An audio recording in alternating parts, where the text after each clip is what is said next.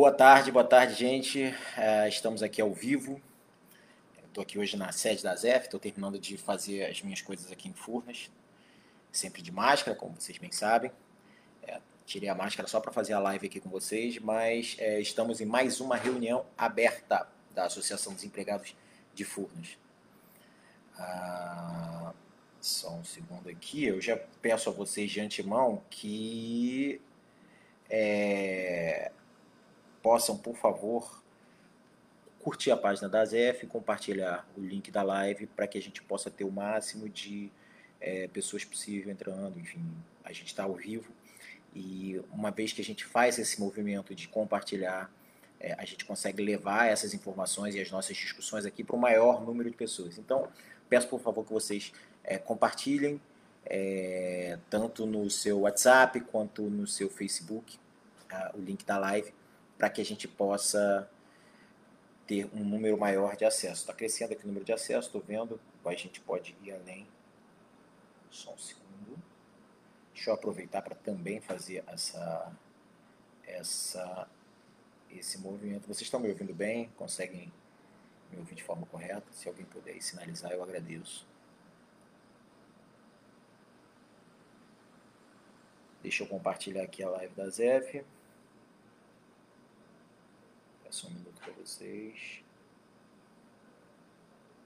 Página da ZF, compartilhar o link da live para quem. Ok. Link copiado, live compartilhada.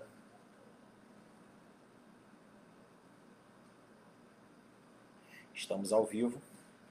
Uh, hoje a gente vai falar aqui de, das tentativas do governo de privatizar a Eletrobras. A gente teve nessa semana aí é, a situação do saneamento e é importante que todos estejam atentos a esses movimentos, né?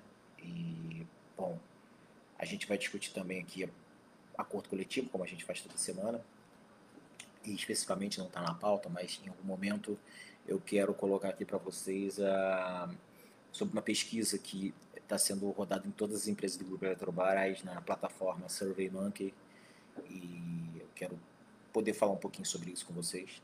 Apesar de, de não estar na pauta, a gente pode falar sobre isso melhor também num outro momento, não tem problema nenhum. Ok. Ah, quero também aproveitar a oportunidade para pedir que vocês sempre deixem é, os associados, deixem seus dados atualizados, porque através desses dados atualizados, enfim, é, no cadastro da ZEF, que a gente consegue manter contato com todos vocês, ok? E para aqueles que ainda não são associados, é, a gente pede sempre que entrem no site da ZEF, no canto superior direito do site, é, tem uma, uma forma de se associar online e para nós é muito importante aumentar a nossa quantidade de associados, porque é através do associativismo que a ZEF se mantém e pode fazer todas as iniciativas que nós fazemos. Bom, vamos começar aí falando sobre. Deixa só eu compartilhar no Facebook, acabei não compartilhando. Mas.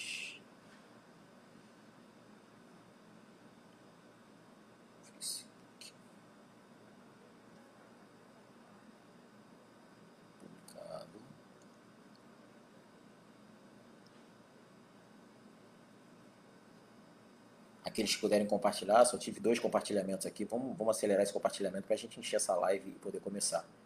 De falar em live, né, eu vou falar, entrar ainda no tema privatização, mas é, nós fizemos, eu fiz na verdade, é, representando a Associação dos Empregados de Furnas, uma live na última sexta-feira, no final do dia, com o deputado Glauber Braga, do pessoal Rio de Janeiro, onde eu tive a oportunidade de falar sobre é, diversos tipos de risco que a gente corre numa eventual privatização da Eletrobras é, para o Brasil, enfim, e é, pude apontar algumas contradições, é, algumas das quais a gente já vem conversando é, aqui na nossa reunião. E, assim, é sempre uma oportunidade boa quando a gente tem espaço.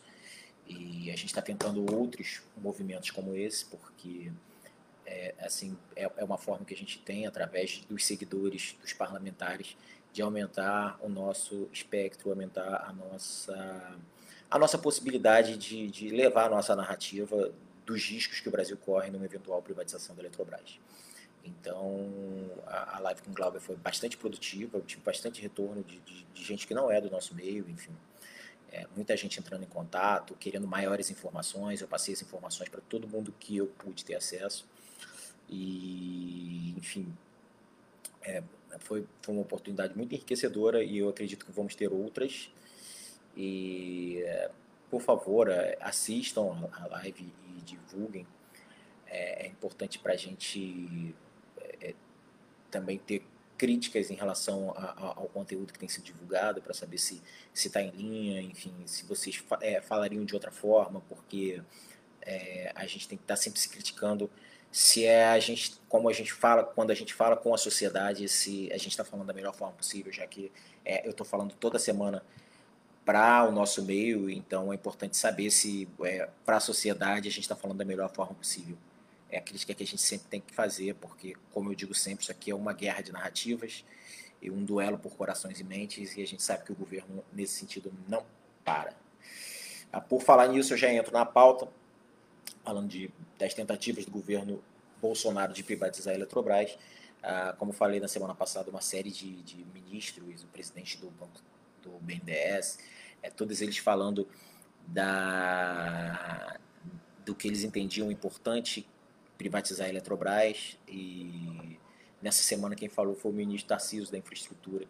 É, é, algo que também nos chamou bastante atenção, porque ele não costuma dar esse tipo de declaração, ele é um cara mais discreto, mais low profile, e o Tarciso é, foi muito incisivo no, na posição dele em relação à privatização. O que nos preocupa também é porque hoje, por exemplo, se você for falar na, naquilo que se estima é, de, de déficit do PIB brasileiro, de, de, de retração da economia com os efeitos da Covid-19, a privatização da Eletrobras por 16 bilhões representa cinco dias da, da dívida do déficit brasileiro. É, é, assim, privatizar uma estatal como a Eletrobras para cobrir cinco dias da dívida brasileira é um absurdo, é ridículo, nenhum país no mundo faria isso. É, na live eu até falei sobre isso, que é, a gente está tá tendo outros movimentos no mundo. Né? Por exemplo, aqui no Brasil a gente conta com, com estatais que podem é, auxiliar nesse momento de pandemia. É, por exemplo, quando a gente olha para os Estados Unidos, já é uma disparidade em relação ao nosso sistema único de saúde e o que eles enfrentam é, para ter que, agora nesse momento, cuidar de pessoas, mas também quando a gente fala de, de distribuição de auxílios emergenciais, como a gente está fazendo aqui, é, a gente pode contar com, com é, instituições como a Caixa Econômica, se a gente precisa de apoio para as empresas é, a gente pode contar com o BNDES, e lá não, se eles tiverem que fazer qualquer movimento nesse sentido, tem que ser direto com o Banco Central americano, porque eles não têm bancos públicos para fazer esse papel. Então, assim, é, é o que a gente está vendo nesse cenário de pandemia é, é, o Estado cada vez mais necessário para que possa chegar à população. Né? E, e enfim, quando você está falando de energia elétrica, ninguém consegue viver sem energia elétrica. Você não pode, não é uma commodity. Você não, energia elétrica, por exemplo, se eu não como arroz, eu posso comer macarrão. Mas se eu não tenho energia elétrica, eu vou ter o quê? Não tem como você substituir energia elétrica. E a privatização da Eletrobras, ela aponta aí com de cara uma, possi é, uma possibilidade real é, é falada na análise feita pela ANEL em 2017 de reajuste de tarifa de 18%. A Fiesp entende que algo em, em torno de 400 bilhões de reais nos 30 anos de concessão então, é, a gente está falando em piorar o acesso à energia elétrica para os milhões de brasileiros e brasileiras. É, esse é um efeito claro da privatização da Eletrobras e, por conta disso, a gente usa sempre essa narrativa. Ah, bom, uma notícia relevante que a gente teve essa semana foi a, a situação da eletronuclear Angra 3 na Lava Jato, né? É, foi uma operação, mas assim, isso não, não aconteceu agora, isso já, já vem no ano passado Michel Temer e Moreira Franco foram presos, inclusive, né, saíram, mas chegaram a ser presos por conta da situação de Angra 3, então é, é uma, uma é algo que já vem ocorrendo há um tempo, mas a gente sabe que é sempre desgastante, é ruim para a imagem da empresa, porque é, sempre que envolve corrupção, eles há, há uma parte da sociedade que quer atrelar isso ao Estado, às estatais, quando na verdade é, Andrade Gutierrez, Queiroz Galvão, Odebrecht, são todas empresas privadas e, e, e que, ao que está mais do que provado, fomentaram muita corrupção no Brasil. Então não, não, não existe. O que a gente tem que buscar sempre são fortes mecanismos de controle, é, principalmente quando a gente está falando do erário público. E, e, e, ter política de consequência e responsabilização. Ponto. Agora, independente de se é estatal ou se é privada, isso, isso não tem que mudar. Enfim. Bom, a outra notícia em relação à privatização foi aprovado anteontem no Senado Federal o marco regulatório, um novo marco regulatório do saneamento brasileiro. E é, da forma que foi aprovado o texto, ele estimula e facilita a privatização da água é, em todos os estados e municípios brasileiros, aqueles que ainda não privatizaram, inclusive. A gente entende como um retrocesso e, para nós, primeiro, é, nós estamos sempre em consolidação de forças com o pessoal do saneamento, o pessoal da SEDAI, pessoal da Saneago de Goiânia, eu, eu, inclusive na live que eu fiz com, com o Glauber, o Igor de Goiás participou.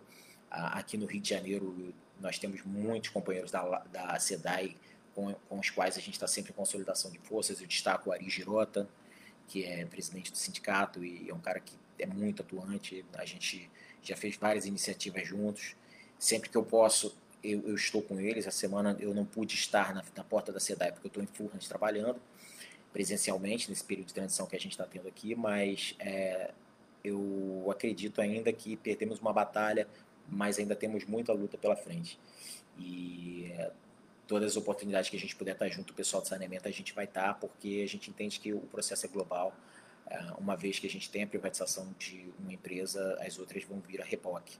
É, principalmente no caso da Eletrobras porque caso venha acontecer, a gente vai lutar para que não aconteça e a gente tem fé que não vai acontecer e, e temos toda uma estratégia para que ela não aconteça. Mas assim, o que eu tento trazer para as outras estatais é um entendimento de que esse modelo, por exemplo, de aumento de capital é, feito na Eletrobras vai ser feito em todas as outras. Então é por isso que é importante que a gente esteja mais unido do que nunca em consolidação de forças.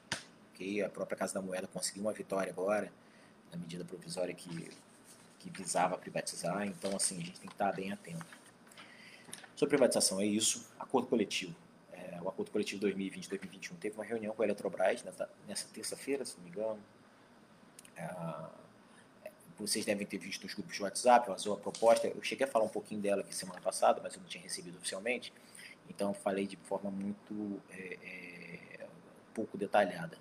Mas o que circulou no grupo do WhatsApp foi uma proposta com prorrogação do ACT até 30 de 9 de 2020, sem reajuste, congelando o SAM, sistema de é, aumento de nível automático, é, mantém o ATS, não mexeria no ATS, e não seria discutido nesse momento é, o fim da 13ª cartela de ticket. Não seria discutido porque, a, a, como a prorrogação é até setembro, eles acham que lá na frente eles podem voltar a discutir isso.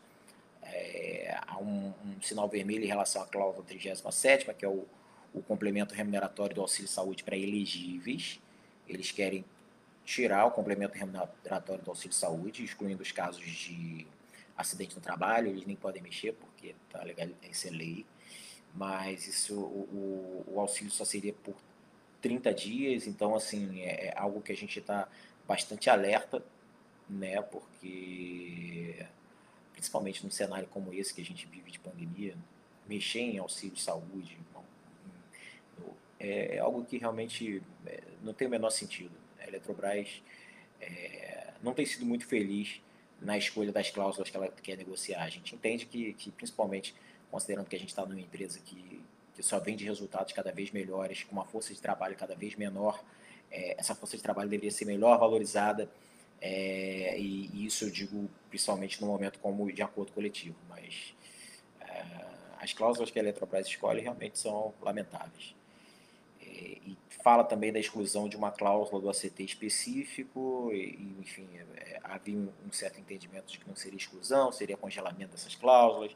Então a Eletrobras parece que vai fazer uma, uma nova proposta depois dessa conversa, para vai consolidar esses dados discutidos, vai submeter ao CNE, ao Coletivo Nacional dos Eletricitários, e para que depois isso seja submetido às assembleias.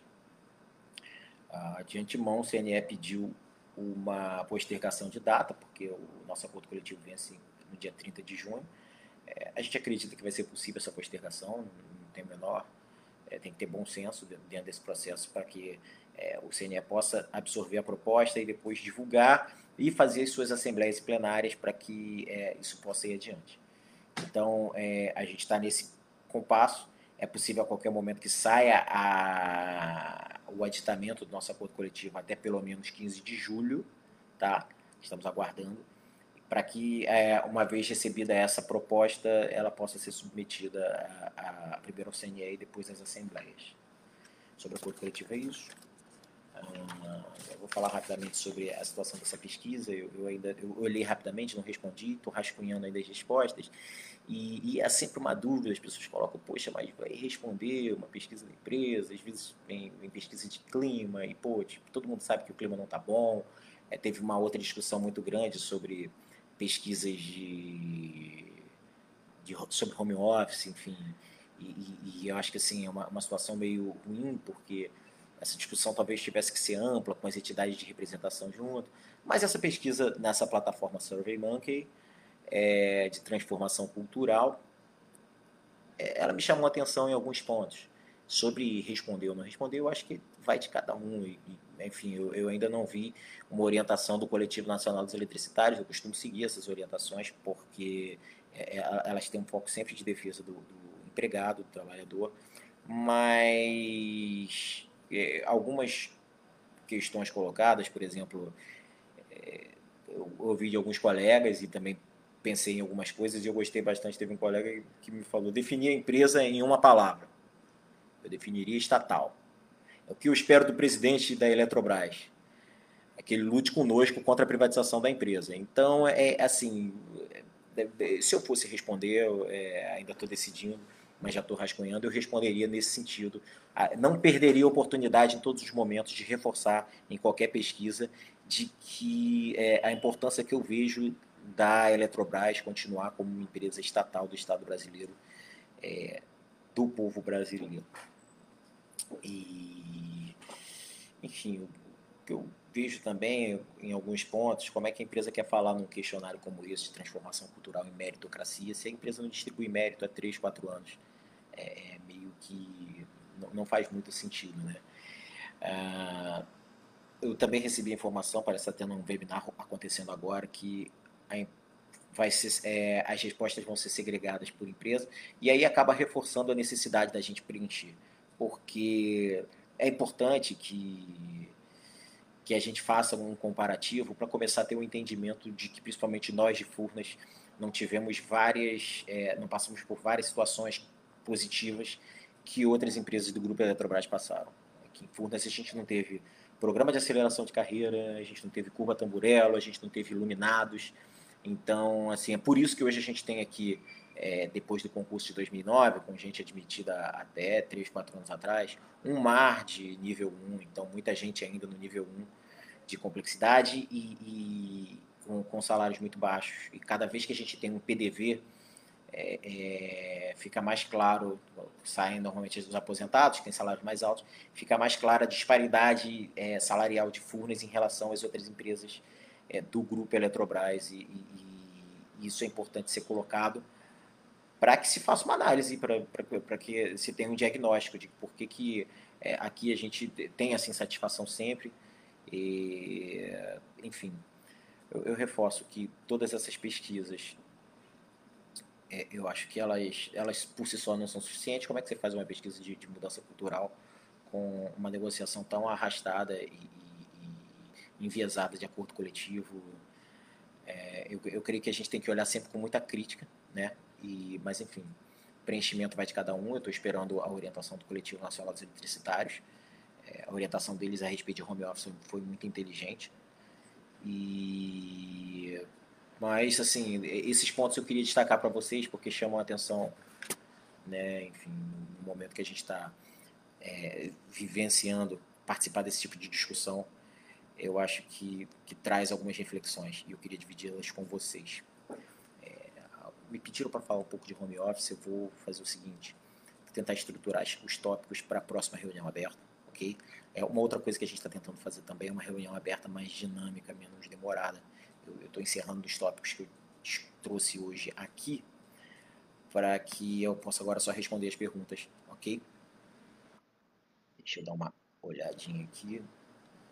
Estou vendo que o pessoal já está falando. A Kátia, a Rita, a Priscila, boa tarde. Priscila, boa tarde, Bruno.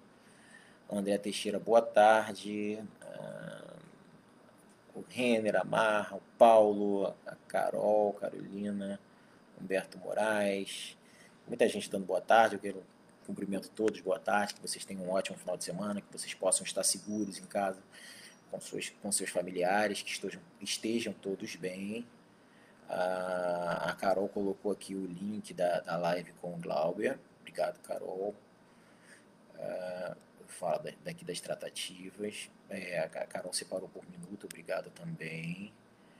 Uh, o José Ricardo está perguntando ao que o Cid Gomes votou a favor.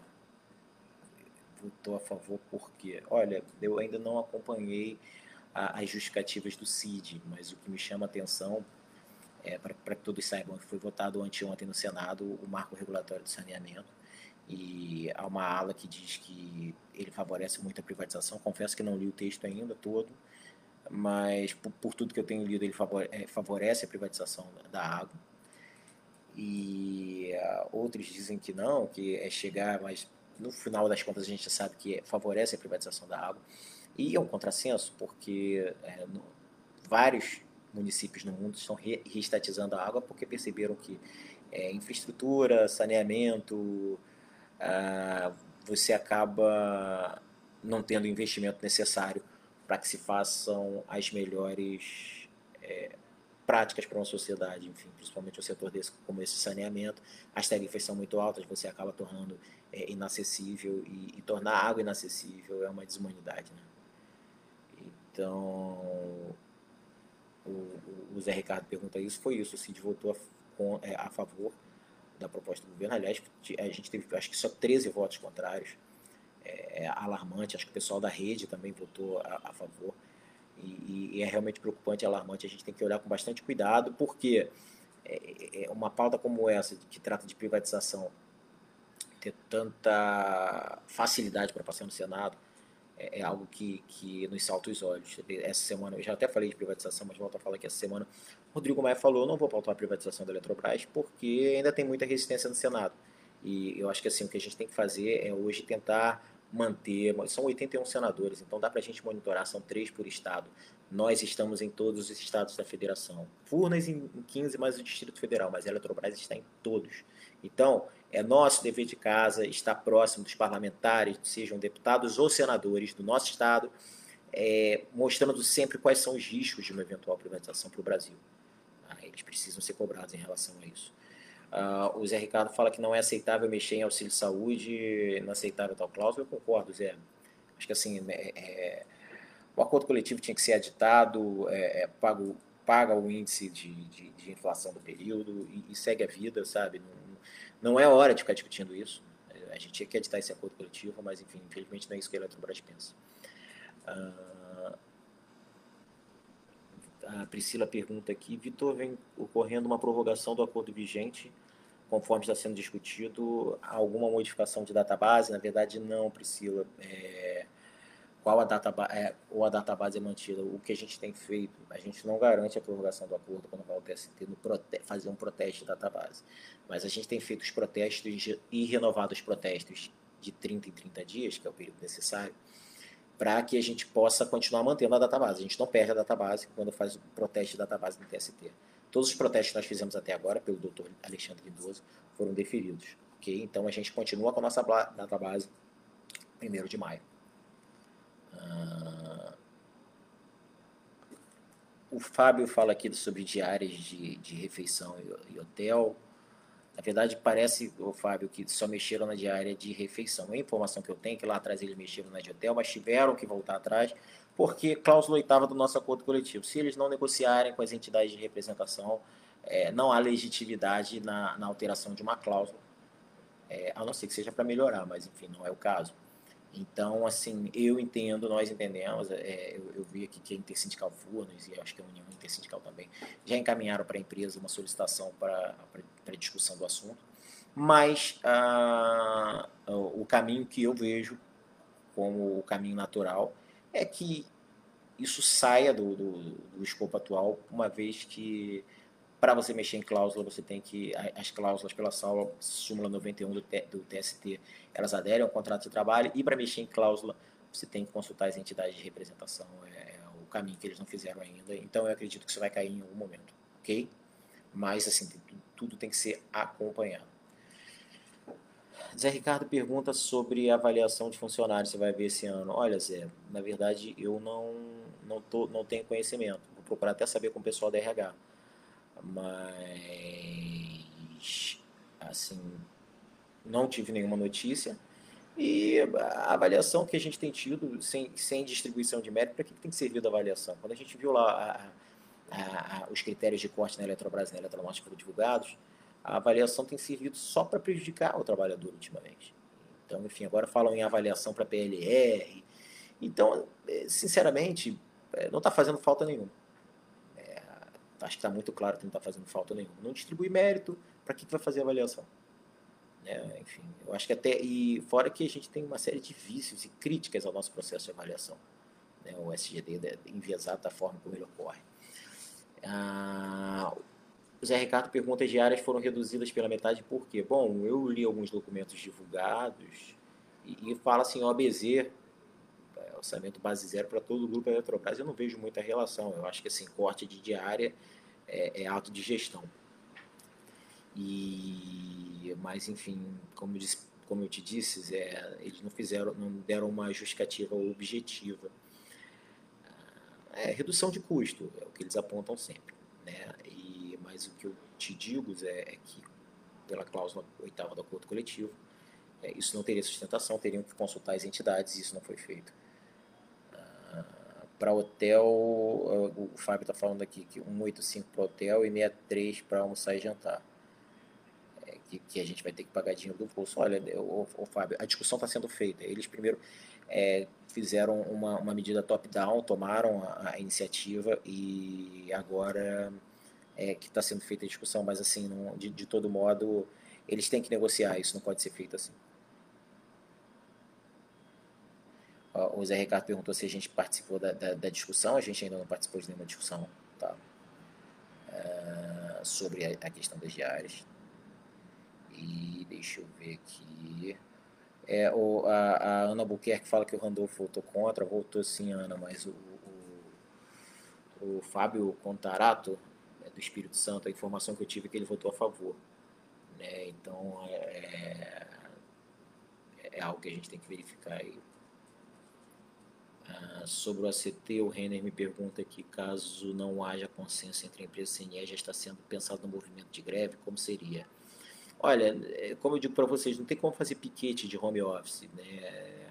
Eu, eu não tenho conhecimento nenhum de, de movimento de greve ainda, né? É, acho que poderia, talvez, né? mas eu estou falando aqui da minha cabeça, tá? Mas fazer algo nos turnos, mas também não acho razoável, porque como é que você amplia turno no cenário de pandemia. Então, assim, como eu digo para vocês, eu acho que o momento não é para a gente ter esse tipo de discussão. O acordo coletivo era para ser editado só, mas não entendo, não vejo uma forma hoje possível. Eu acho que a gente vai ter que, se, se a gente chegar nesse nível, que eu espero que a gente não chegue, a gente vai ter que se desdobrar na nossa criatividade para fazer ações que, que sejam é, efetivas de mobilização no cenário de home office. Mas isso traz a gente a reflexão até sobre o próprio home office, né? que nós temos pontos positivos, mas também nós temos efeitos colaterais sérios, e esse é um deles. Okay? Ah, eu acho que eu respondi a todos. É, eu queria mais uma vez agradecer é, a, a, todos que estão participando da, da live, que, que, estão aqui conosco toda semana. A gente se esforça para estar aqui toda semana e, e, e, sempre se atualizando. Eu faço pauta, procuro fazer uma série de contatos e, e a diretoria da ZF sempre apoia muito. É, a gente ainda não conseguiu um formato para ter, outros diretores aqui, a gente está buscando isso mas a, a, então acaba que sou eu que falo mais, mas enfim, a gente sempre faz uma prévia antes.